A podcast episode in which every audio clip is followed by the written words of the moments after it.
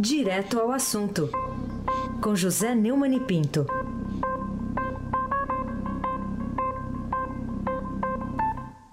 O Previdente Neumann aqui com a gente. Bom dia, Neumann.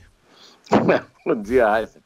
Bom dia, Camila Tulinski. Bom dia, dia Almirante Nelson. Oi! Bom dia, Ana Paula Niederhauer. Bom dia, Emanuel Bonfim. Bom dia, ouvinte da Rádio Eldorado. 7.3 FM. Vamos embora! Vamos embora. Vamos com Previdência aqui, porque nas negociações para aprovar a reforma da Previdência na Câmara, o ministro das Cidades, o Bruno Araújo, anunciou um aporte de 5 bilhões e 900 milhões, quase 6 bi. Seis. Em, é, é, em dois novos programas que beneficiarão as prefeituras. E aí, ô Neumann, este aí seria um preço justo para acertar as contas públicas é um termo que você gosta aqui, destrambelhadas nas administrações do PT, das duas últimas, das quais Michel Temer foi o vice? É, a divulgação desse pacote de bondades, Heisen, foi feita para uma plateia de dezenas de prefeitos responsáveis por parte da pressão realizada sobre os deputados federais contra a reforma da Previdência. O ministro das Cidades, é o deputado federal Bruno Araújo, do PSDB de Pernambuco, foi justamente o que deu o voto que decidiu o impeachment da ex-presidente Dilma Rousseff. Ele anunciou que 2 bilhões e 200 milhões de reais de recursos do Fundo de Garantia estão à disposição dos municípios e mais 3 bilhões e 700 milhões num programa chamado Avançar Cidades na modalidade de mobilidade. Foi evidentemente delirantemente aplaudido pelos prefeitos presentes à vigésima reunião da categoria em Brasília. Afinal, eles levarão como você falou, 5 bilhões e 900 milhões de reais de recursos à disposição, com taxas de juros de 6% ao ano, 4 anos de carência, 20 anos de financiamento, para financiar asfalto, pavimentação, recapeamento, etc. O presidente Michel Temer, horas antes, para a mesma plateia, anunciou a edição de uma medida provisória dos municípios que prevê. Bom, vamos, vamos, vamos deixar ele falar, né? Pede para o Almirante Nelson tocar o Temer aí, por favor. Ais. O que mais me agrada neste momento é, é que eu posso assinar essa medida provisória é, com parcelamento em 200 meses da, da, do débito previdenciário, logo depois de vencida essa etapa inicial das reformas fundamentais para o Estado é, brasileiro, não é? nós vamos caminhar para o fortalecimento da federação. Ô, Heisen, hum. a voz do Temer é feinha que só, né? Mas ele sabe ser bonzinho com os colegas. Mas como é feia a voz dele? Como ele sabe ser bonzinho com os coleguinhas políticos? A MP é uma das principais demandas da marcha organizada pela Confederação Nacional de Municípios, cujo presidente, Paulo Zilkowski, anunciou apoio à reforma da Previdência. Olha aqui, ó, olha aqui, que coisa interessante, Heisen, na abertura do evento. Com essas medidas, o governo busca abrir caminho junto à base aliada para poder conseguir os votos necessários para aprovar a reforma trabalhista no plenário da Câmara. Terá que contar com no mínimo 308 votos. Uma votação em dois. No Palácio do Planalto trabalha para conseguir 320. A edição de um refis para que os municípios parcelem suas dívidas previdenciárias com desconto nos valores de multas e juros, vai reduzir o débito dessas prefeituras, segundo o próprio Zilkowski, em cerca de 30 bilhões de reais. Ou seja, para que a reforma, né? A reforma está custando mais caro do que a reforma vai economizar. Bom, e o Zukoski lembrou também que o comprometimento de caixa das prefeituras vai diminuir com a adesão, é claro, né? Só que o nego não vai pagar e depois vai ter outro refis. Os problemas de caixa das mais de 5 mil prefeituras brasileiras não foram causados pelos contribuintes que estão com isso arcando com o peso necessário para aliviar o déficit da Previdência nas contas públicas. Resultaram de corrupção, má gestão e incompetência. Eles é que são premiados por Temer, que desmoraliza e fragiliza a reforma que prega, reduzindo-a a mero enfeite de marketing político. Nessa marcha, o presidente logo alcançará os 100% de rejeição da população. Afinal, ele instituiu o prêmio oficial à sonegação de impostos. É um vexame. Este ano, as peregrinações à Aparecida serão substituídas pelas marchas em busca do perdão presidencial a sonegadores de todas as categorias. Heisen, Abac. É, quero, vamos participar de uma marcha nós também. Quando é que a gente pode começar? Quando vamos fazer uma marcha aí?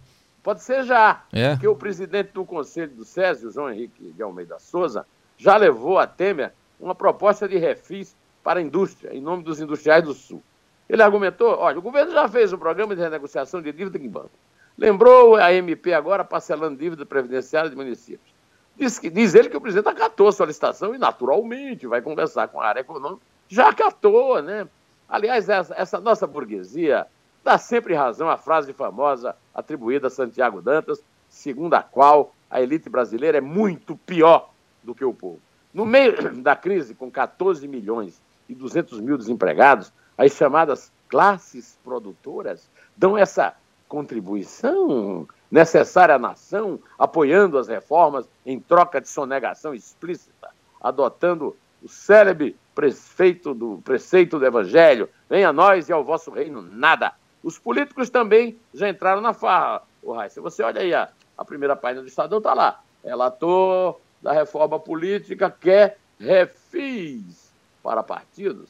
É o senhor, o deputado Vicente Cândido, do PT de São Paulo, incluiu o parecer dele sobre essa reforma política, veja só. A possibilidade de partidos e candidatos refinanciarem dívidas de multas aplicadas pela Justiça Eleitoral. Pela proposta, o refis para políticos, o parcelamento seria de até 60 meses, não podendo ultrapassar o limite de 10% da renda do candidato a cada mês. A preocupação dos partidos é que, além das dívidas pendentes, poderá haver dificuldade financeira para bancar as campanhas. Por isso que estão reclamando. É, eu, eu ouvi aí a Camila falar aí da reclamação aí com o ministro Diogo, aí nesse negócio de fundo partidário. A doação empresarial foi extinta. A Justiça Eleitoral, incompetente como de hábito, é incapaz de fornecer o valor total de dívidas em multas de partidos e candidatos. E o presidente do Tribunal Superior Eleitoral, o ministro falastrão Gilmar Mendes, do Supremo Tribunal Federal, está preocupado em garantir o dinheiro que os partidos perderam com o fim das doações empresariais,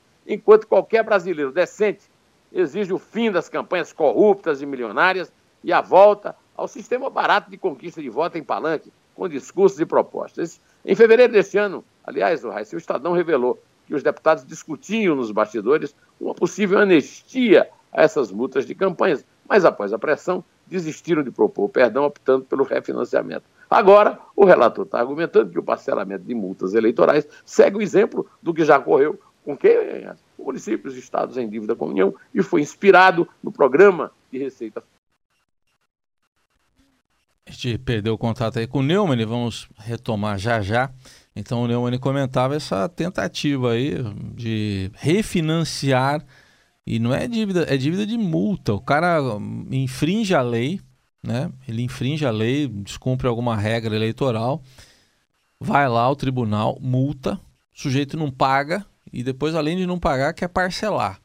Eles estão querendo aí 60 meses, ou seja, 5 anos de parcelamento com, com, com comprometimento de no máximo 10% da renda do, do infrator, dá para chamar assim, porque foi condenado a pagar foi condenado a pagar um infrator e quer parcelar aí em cinco anos. No caso aí dos, dos municípios, como a gente ouviu na sonora aí do presidente Temer, 200 meses, ou seja, 17 anos para pagar, 200 meses, esse que é o, o prazo dado aí. O Heisen, a ouvinte Palma Polese hum. escreveu aqui para a gente sobre esse assunto, dizendo como pode ser fatiada em 200 meses essa dívida com os municípios, por exemplo? Compra declarada de votos? Opa. É a questionamento da Palma Polese aqui nosso um Bom questionamento. Retomamos a ligação aqui com o Neumann. Oi, Neumann.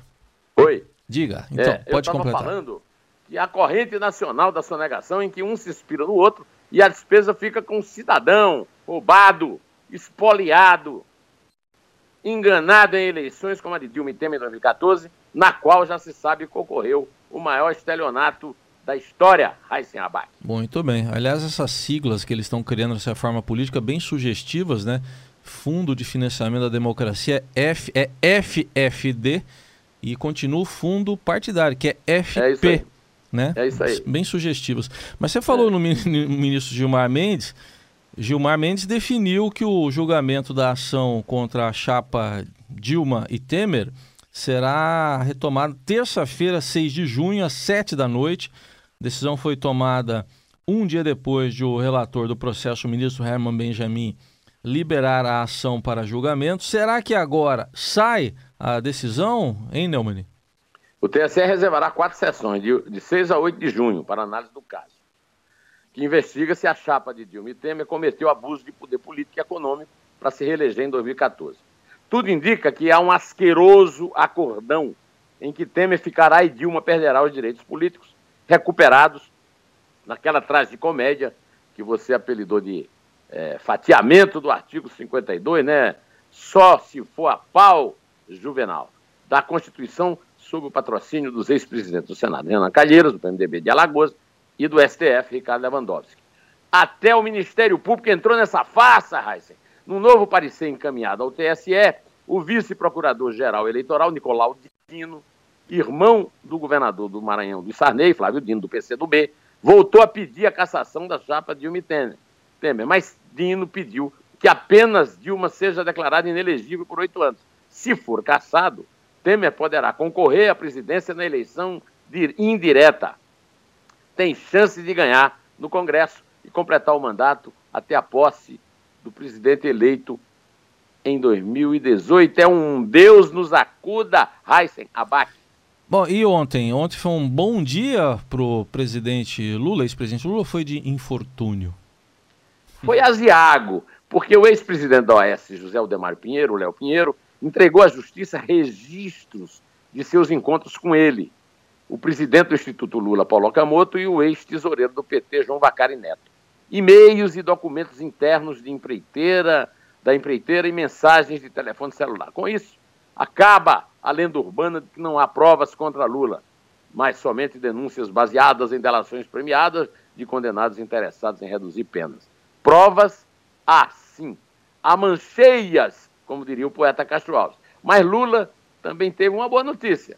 O desembargador federal Neviton Guedes, do Tribunal Regional Federal da Primeira Região, revogou a suspensão das atividades do Instituto Lula. Em 5 de maio, o juiz federal Ricardo Augusto Soares Leite, da 10 Vara Federal de Brasília, suspendeu as atividades do Instituto Lula nos autos de uma investigação sobre o ex-presidente no âmbito da Operação Lava Jato. Ao justificar a decisão, o juiz destacou que, embora desenvolva projetos de cunho social, o Instituto poderia ter sido instrumento ou local de encontro para perpetração, perpetração de crimes. Para o desembargador, a decisão dele se distanciou dos parâmetros da legalidade e da razoabilidade. Neviton Guedes também ressaltou que ela já causou danos ao ex-presidente e ao Instituto. Eu estou morrendo de pena. O, o, substituto de Valisney de Souza Oliveira na décima vara criminal de Brasília, de fato, pisou feio na bola ao justificar a suspensão, afirmando que atendia um pedido que o Ministério Público Federal não fez. Ou seja, tenho que reconhecer que, no caso, foi feita a justiça a esse abate. Bom, o mesmo Ricardo Augusto Soares Leite tomou uma decisão que dá o que falar também. Autorizou a Operação Bullish da Polícia Federal, que investiga irregularidades envolvendo o Palocci, BNDES, Grupo JBS. Será que, nesse caso, ele agiu bem, Neumann? Palof, né? Palof, Palof. Pois é.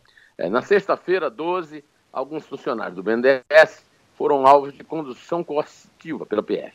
Segundo reportagem de Fábio Serapião, Alexa Salomão e José Goulart, publicada no Estadão, aspas, a PF suspeita que o ex-ministro tenha sido um dos mentores e organizador, por meio de sua empresa de consultoria, da transformação da JBS na maior empresa de carne do mundo, é, nas perguntas feitas a alguns dos integrantes do BNDES levados a depor, a PF se concentrou na participação de Palocci no banco e na JBS, fecha aspas.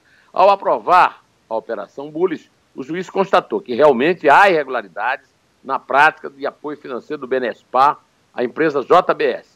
Os fatos indicam ao menos uma atuação temerária, incompatível com a prudência que a operação destes portes estão a requerer. Na segunda-feira, Raiva, o, o Estadão publicou que os funcionários do BNDES reclamaram que a presidente do BNDES, Maria Silvia Bastos, não os defendeu como deveria. E também uma entrevista de Maria Silvia, a Sônia Raci, que eu citei aqui ontem. Na entrevista, ela disse que não entendeu por que foram feitas as construções coercitivas, mas que é interesse do BNDES saber se foi usado. Olha, Maria Silvia, é sim do interesse de todos os contribuintes e trabalhadores saberem o que se passou no BNDES. Site, site do próprio banco informa que em 2016 84,3% das fontes de recursos deles são recursos públicos, 50,2% vieram do Tesouro Nacional, 30,6% do FAT, PIS, PASEP, 3,5% de outras fontes governamentais. O que a Polícia Federal vai investigar é como certos funcionários e diretores do BNDES acompanharam as supostas ilegalidades ocorridas e ficaram caladinhos. Funcionários públicos não podem calar diante daquilo que a Dilmona chamava de malfeitos. Isso é prevaricação, crime cometido por funcionário público quando indevidamente retarda ou deixa de praticar ato de ofício ou pratica-o contra a disposição legal expressa, visando satisfazer interesse pessoal. É como eu disse ontem aqui, Heisen, é uma manada de elefantes passando e ninguém vendo nada. BNDES, Banco Central, CVM, Receita. Essa manada nada tem que ver com o elefantinho que Henry Mancini compôs o Passo do Elefantinho para o filme Hatari e que foi é, muito fez muito sucesso no Brasil, uma versão do trio Esperança, da qual nós vamos ouvir agora uma parte. Só na caixa, Almirante Nelson.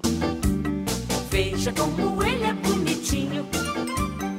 Olhe pelo dele como brilha. Lá vai na trilha. Olhe o passo do elefantinho. No circo em festa. E é no passo de elefantinho que o Heisen vai começar de quatro. Vamos lá. Contando, de, contando a partir do número 4 e sem nenhuma tromba. É 4. É três. É 2. É um. Em té.